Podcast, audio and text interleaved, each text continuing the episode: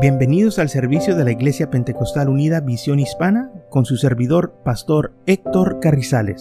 Esperemos que reciba bendición y fortaleza en su vida a través del glorioso Evangelio de Jesucristo. Y ahora acompáñenos en nuestro servicio ya en proceso.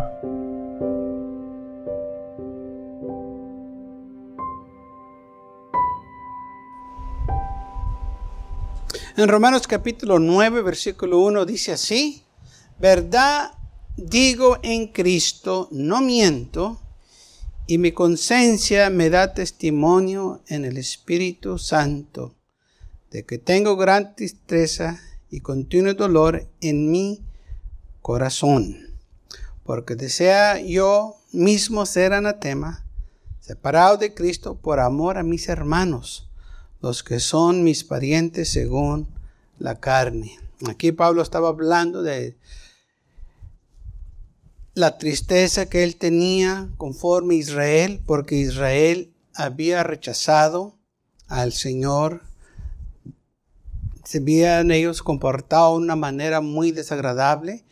En el Antiguo Testamento vemos cómo ellos se rebelaron contra el Señor, contra Moisés y no guardaban su pacto ni sus mandamientos. Entonces, el, apóstol Pablo dice que él tenía esta carga por ellos, tenía gran tristeza en su corazón, un gran dolor, sabiendo de que el pueblo de Israel, como ellos se habían comportado hacia el Señor.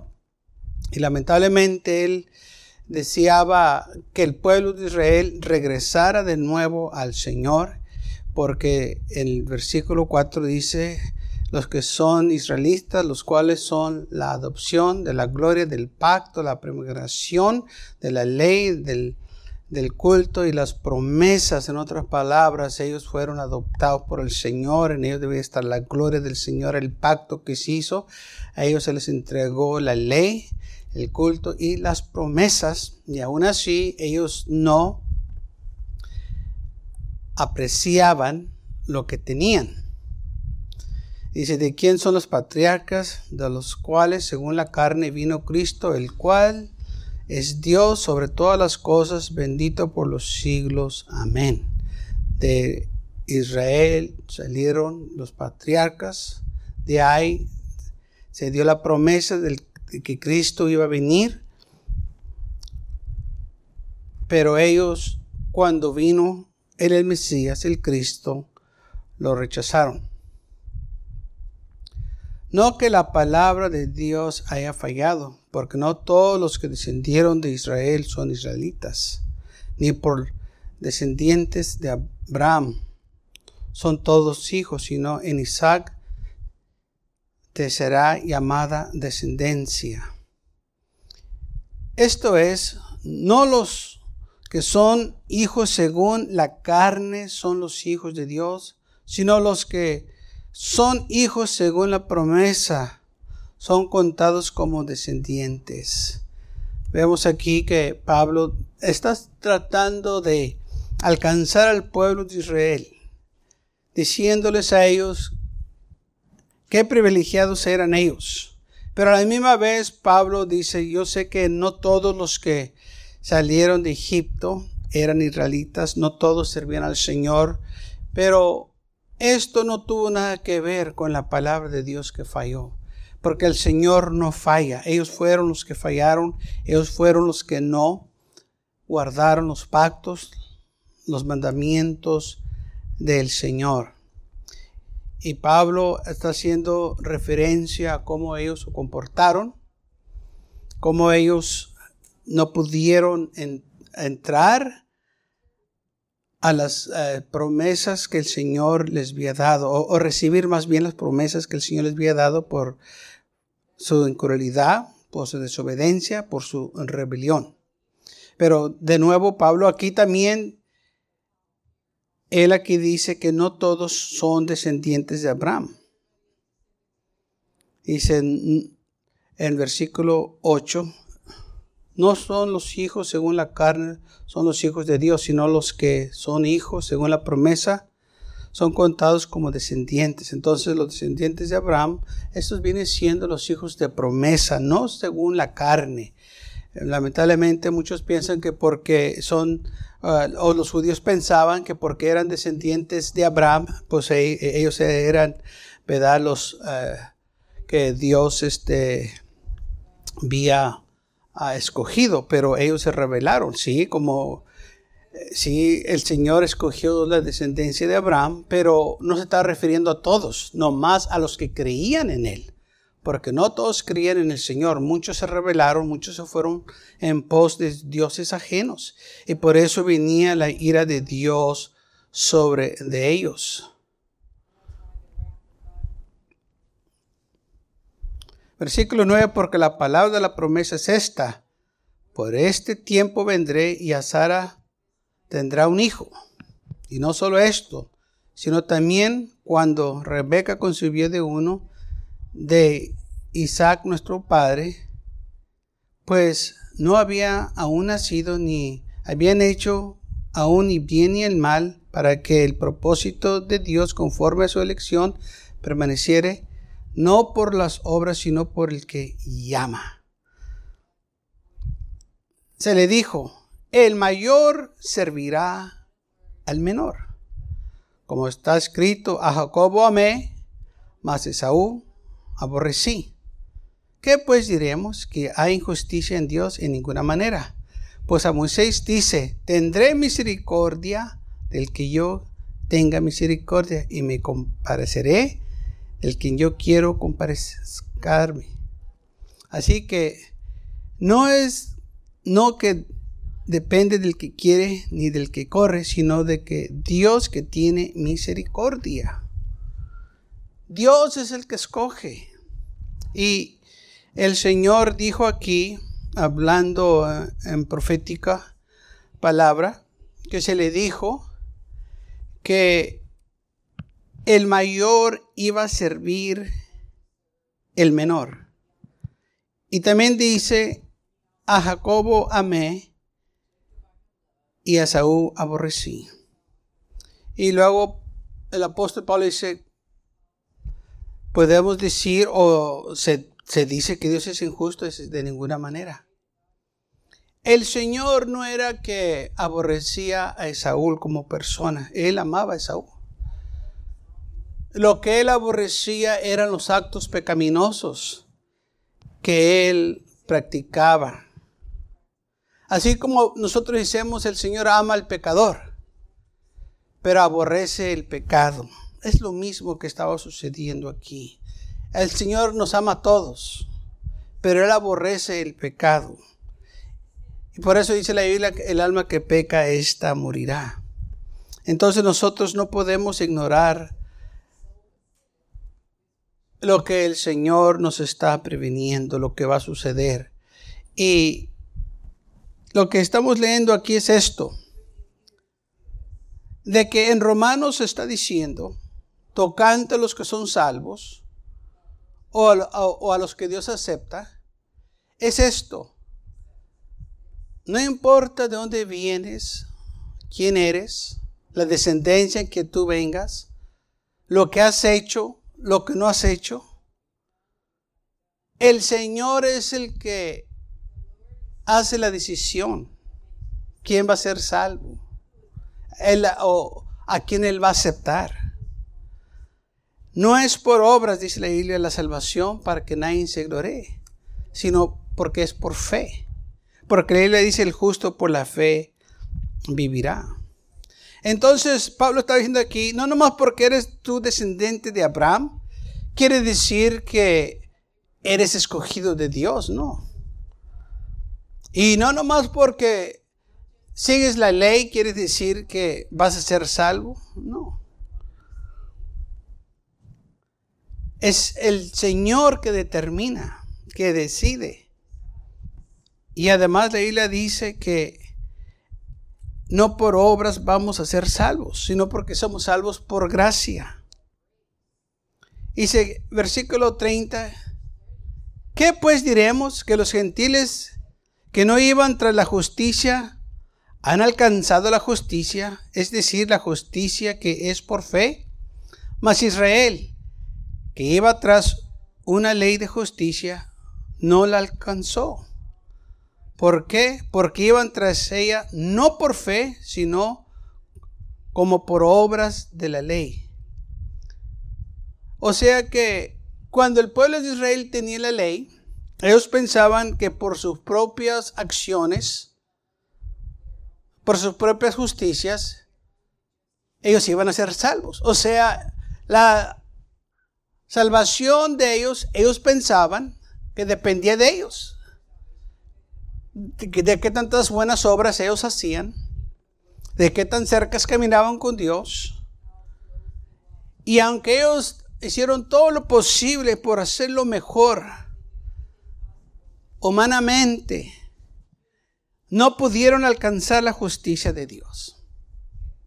Porque la carne es débil. Y dice la Biblia que pues tropezaron en la piedra de tropezo. Como está escrito, he aquí pongo en Sion piedra de tropezo, roca de caída.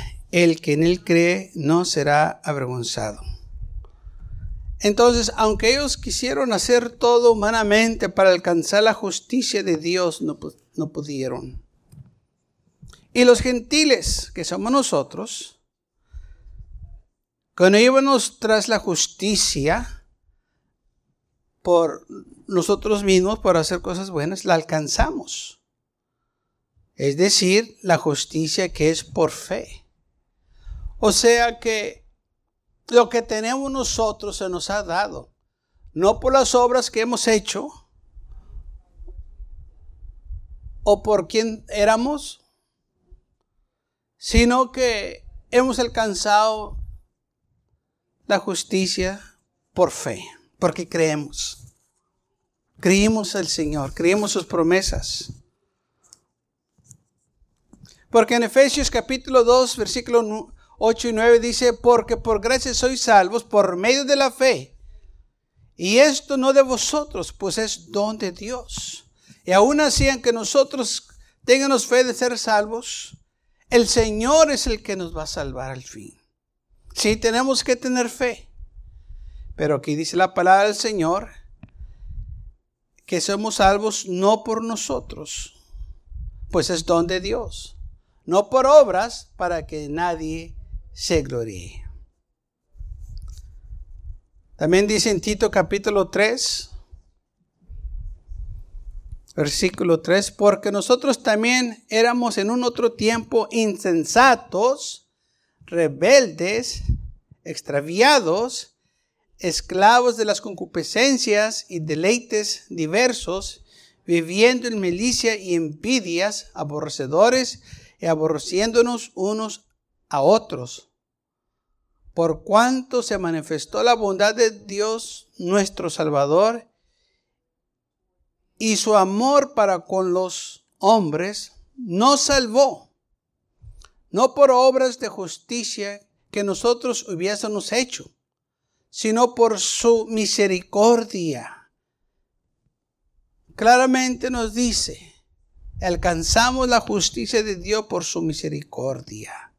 Dice, porque nosotros en otro tiempo andábamos en una vida pecaminosa, en errores, rebeldes, en esclavitud de concupiscencias, en los deleites de la carne, viviendo en milicia y envidias, en pleitos y aborreciéndonos unos a los otros y viviendo en una vida perdida. Pero el Señor nos alcanzó, la bondad de Dios nos alcanzó.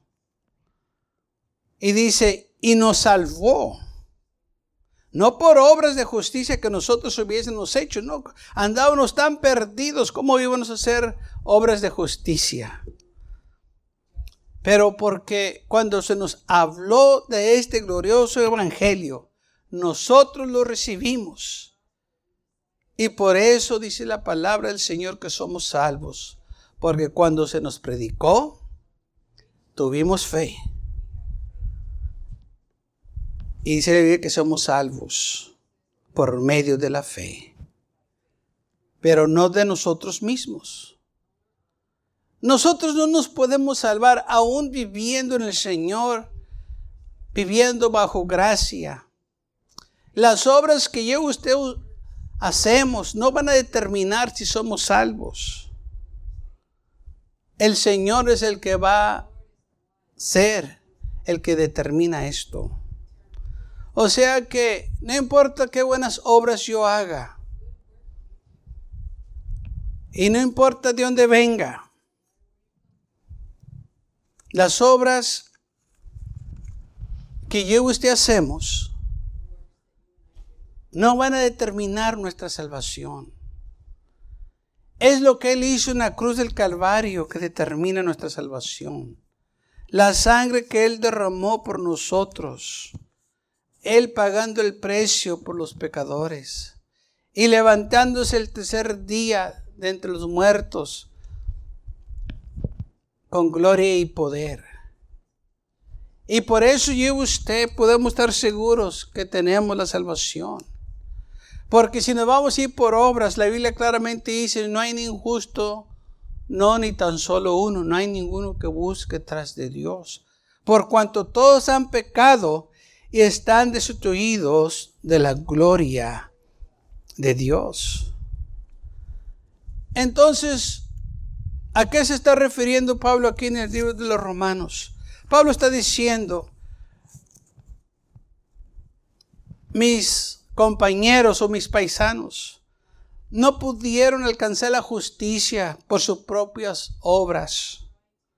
Quisieron salvarse por sus propias obras y no pudieron. Quisieron servir al Señor, agradar al Señor por sus propias obras y no pudieron. Pensaron porque eran descendientes de Abraham, iban a ser salvos. Y muchos no eran descendientes de Abraham. Pensaban que eran israelitas, pero no eran israelitas. Nomás porque salieron de Egipto pensaban que eran israelitas y no eran así. Ahora, ¿por qué Pablo dice esto? Porque la Biblia claramente dice que cuando ellos salieron de Egipto, muchos se rebelaron contra Dios. Y aún murmuraban y se quejaban. Y aún hasta hicieron una decisión de regresar para atrás a Egipto. Querían ellos elegir capitanes para que los conducieran de nuevo hacia Egipto, porque ellos querían estar allá. Así que su corazón estaba en Egipto y no estaba en el Señor. Y por eso dice la palabra del Señor que edificaron en lugares altos imágenes para adorar y alabar. A través de los tiempos de Egipto, todo el tiempo había en sus corazones esa rebelión y ese deseo de servir a otros dioses. Por eso dice la palabra del Señor que en el tiempo de Elí, el Señor no quiso habitar ya con ellos en el Siloé. Y entonces esto dio ocasión que los filisteos vinieran y, y se apoderaran del arca. Porque la Biblia eh, dice claramente que el Señor no quiso estar ya con ellos, porque se habían rebelado contra Él. Y la razón por esto, porque dice en, el libro de los Salmos 78, versículo 56, dice, pero ellos tentaron y enojaron al Dios altísimo y no guardaron sus testimonios sino que se volvieron y se rebelaron como sus padres y se volvieron como arco engañoso. Aquí no está hablando de los, de los israelitas que salieron de, de Egipto, no, está hablando de los que ya habían salido, ya los que estaban en los tiempos de los jueces cuando estaba Elí como sacerdote. Este versículo se está refiriendo a eso. Le enojaron con sus lugares altos y lo provocaron de celo con sus imágenes de talla. Lo oyó Dios y se enojó y en gran manera aborreció a Israel. O sea, él aborreció lo que Israel estaba haciendo. Y por eso dice la palabra del Señor, que entregó también a su pueblo a espada y se irritó contra su heredad porque ella entregó a captivo a su poderío y su gloria en mano del enemigo. Dijo, Dejó, por tanto, el tabernáculo de Silo, de la tierra en que habitaba entre los hombres. Entonces dice la Biblia que dejó el tabernáculo donde estaba. Los abandonó, no quiso estar con ellos. Y entregó al pueblo a espada. ¿Por qué? Porque ellos no quisieron servirle. Lo provocaron haciendo imágenes, adorando imágenes. Lo provocaron a celo y el Señor se disgustó en gran manera. Por eso no garantizaba de que porque ellos eran descendientes de Abraham tenían la promesa. No era porque ellos er, eran descendientes de Abraham. La promesa era por fe, era de fe. Y para servir al Señor se tiene que vivir por fe. Porque el justo por la fe vivirá. No por obras, no por lo que hacemos o lo que sabemos o lo que pensamos, sino por fe. Obedeciendo al Señor lo que Él nos pide, sirviendo al Señor con amor, con alegría, sirviendo al Señor con gozo, sirviendo al Señor con temblor y temor, porque es lo que dice la Biblia, buscar tu propia salvación con temblor y temor. No podemos nosotros pensar que porque estamos haciendo cosas para el Señor que vamos a ser salvos, no. Sí, debemos de trabajar para el Señor, debemos de ocuparnos en las cosas del Señor, pero con el entendimiento que lo estamos haciendo no porque queremos ser salvos, lo estamos haciendo porque somos salvos y amamos al Señor y queremos que la obra del Señor siga adelante. Por eso lo hacemos. Amén. Hay unos que lo hacen para ser salvos, hacen obras para agarrar favor ante Dios. Y nosotros lo hacemos porque ya tenemos el favor ante Dios, lo hacemos porque lo amamos, lo hacemos porque nos interesa que la obra de Dios siga adelante y que la iglesia Ah, tenga las puertas abiertas para que la gente que tenga necesidad venga a escuchar la palabra de Dios y reciba lo que necesitan. Así que nosotros tenemos este privilegio grande y gracias a Dios por ello, porque no tenemos nosotros que estar viviendo bajo la ley, no porque la ley era mala, Pablo dice la ley era santa, pero el pueblo no pudo llevar a cabo algo espiritual, porque ellos no tenían lo que yo usted tenemos, es el Espíritu Santo.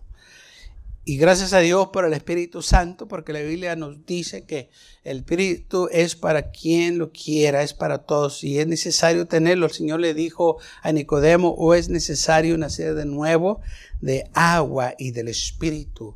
No podemos nosotros tratar de servir al Señor por nuestras propias fuerzas. No podemos, la carne es débil, pero por eso necesitamos el Espíritu Santo. Por eso el Señor nos lo ha prometido para que nosotros tengamos este poder.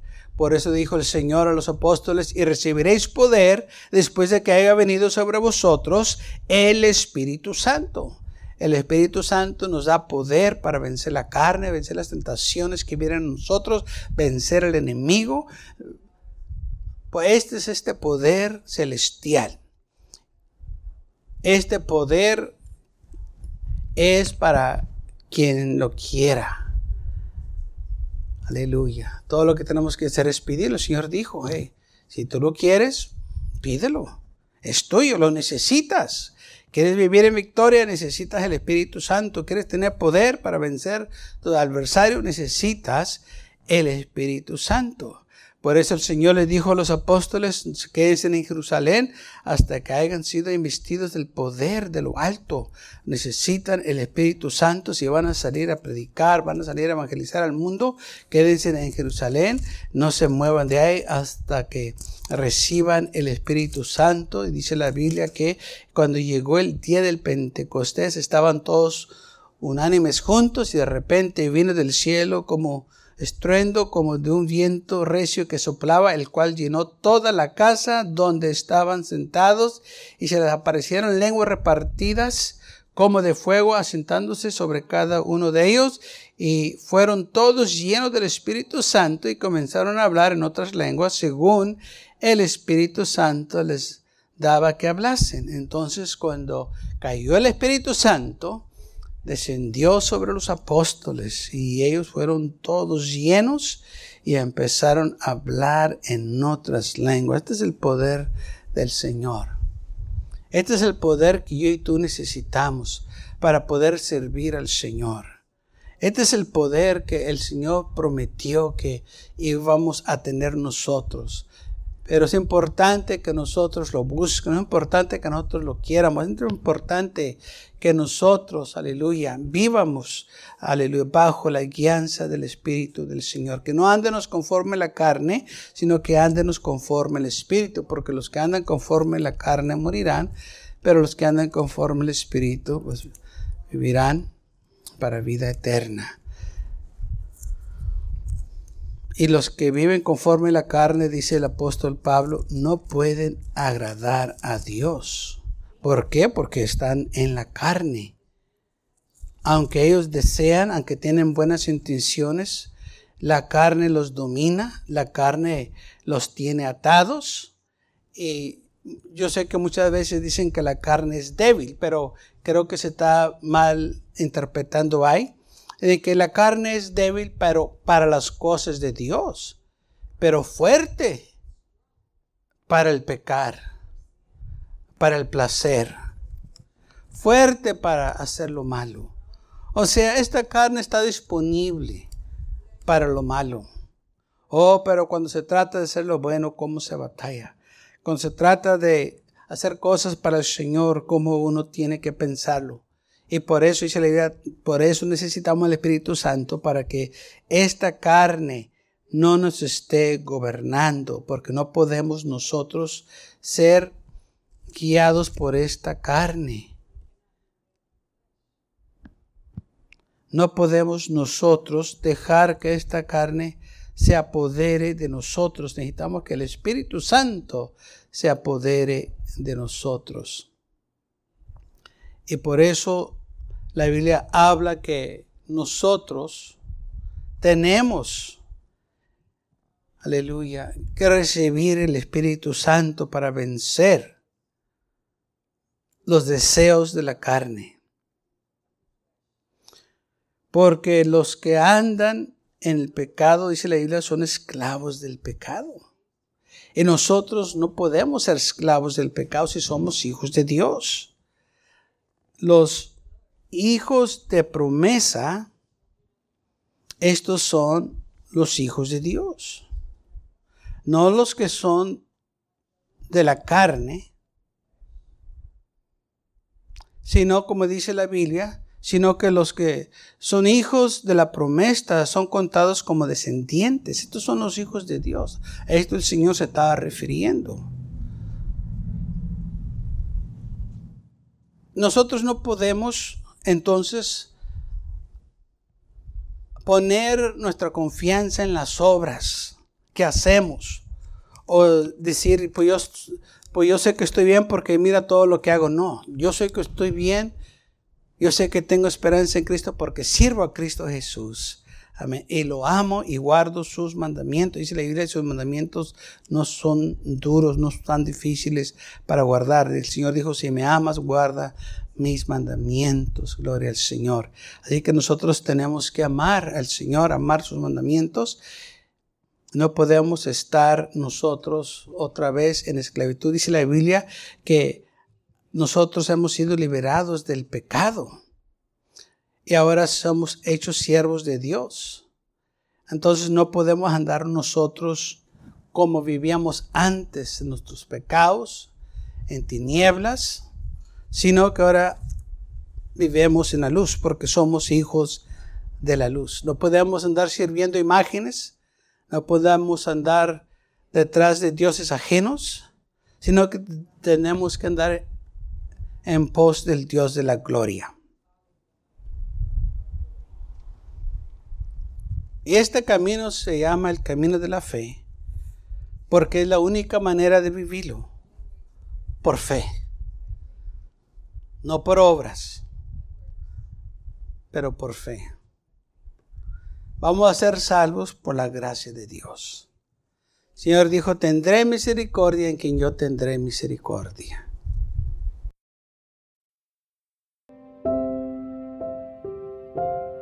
Gracias por acompañarnos y lo esperamos en el próximo servicio. Para más información, visítenos en nuestra página web macallen.church. También le invitamos que nos visite nuestra iglesia que está ubicada en el 2418 Bowman Avenue con esquina calle 25 en McAllen, Texas 78501.